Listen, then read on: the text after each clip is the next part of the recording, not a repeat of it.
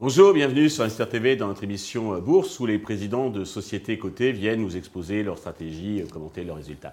Aujourd'hui, c'est Christophe Carniel, le cofondateur CEO euh, de Vogo qui nous a rejoint. Christophe, bonjour. Bonjour Stéphane. Eh bien, commençons si vous voulez bien par la présentation de Vogo pour ceux qui ne connaissent pas ou connaissent peu votre entreprise. Alors Vogo est une Sportec. On, on, développe des solutions audio et vidéo dans le monde du sport à l'intérieur des enceintes sportives.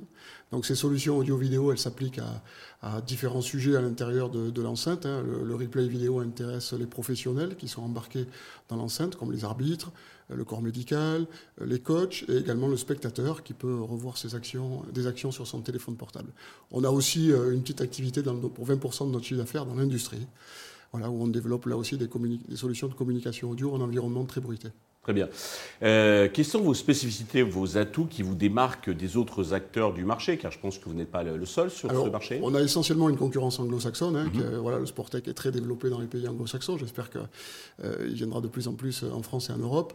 Euh, nos spécificités, c'est d'abord la technologie. On a un portefeuille de 7 brevets qui fait que nos, nos solutions sont des solutions dites légères, plutôt logicielles, euh, et qui peuvent servir un grand nombre d'utilisateurs à l'intérieur de l'enceinte simultanément, donc, euh, et les coachs, et les arbitres, et les médecins, et les fans euh, en même temps. Donc on a, ça, ça induit des critères euh, économiques qui sont assez attractifs pour les clients.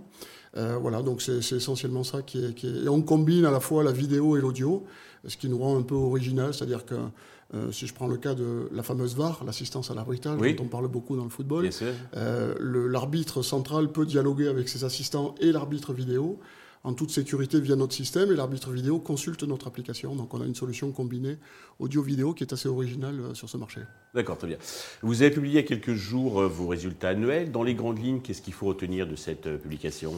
Alors les grandes lignes, ben, il y, a, y y trois sujets. hein. Le premier, c'est qu'on continue une trajectoire de croissance hein, qui est très dynamique. On fait un chiffre d'affaires euh, en 2022 de euh, 12 millions d'euros, en croissance de 41% par rapport à l'exercice euh, euh, 2021. Euh, tous les segments de notre activité euh, sont, sont en... Toutes les zones géographiques sont en croissance. hein. Mhm. La maison mère qui est française, mais nos deux filiales, une aux États-Unis et une en Angleterre. Donc la- la- toutes les filiales sont en croissance. On surperforme d'ailleurs aux États-Unis. Euh, la deuxième, euh, le deuxième élément de cette communication est un élément positif, puisque pour la première fois, on publie un EBITDA positif, c'est-à-dire qu'en gros, euh, voilà, notre activité devient maintenant, euh, le- nos, nos charges augmentant, mais moins vite que notre chiffre d'affaires, donc Mhm. on arrive à ce fameux point d'inflexion. Et puis tout récemment, on a annoncé également qu'on allait renforcer la trésorerie de l'entreprise par une augmentation de, de- de capital réservée à un partenaire, hein, qui est la société ABO, qui est également cotée. D'accord, très bien.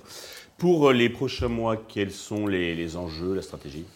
Alors pour 2023, euh, bah, voilà, notre, notre stratégie, c'est de poursuivre cette trajectoire, hein, de cette dynamique euh, qui, qui existe euh, maintenant depuis 4 ans, même pendant les années Covid, hein, qui existe et qui, et qui perdure, avec euh, de manière concomitante une, une, une amélioration de nos résultats, puisque Mhm. depuis 3 ans là aussi, nos résultats sont, sans- sont sans cesse en amélioration, même si le résultat net est encore négatif, maintenant on, on va converger vers un résultat meilleur. Positif, Euh, L'innovation, ça reste euh, le moteur de notre croissance et de la préparation des produits de demain.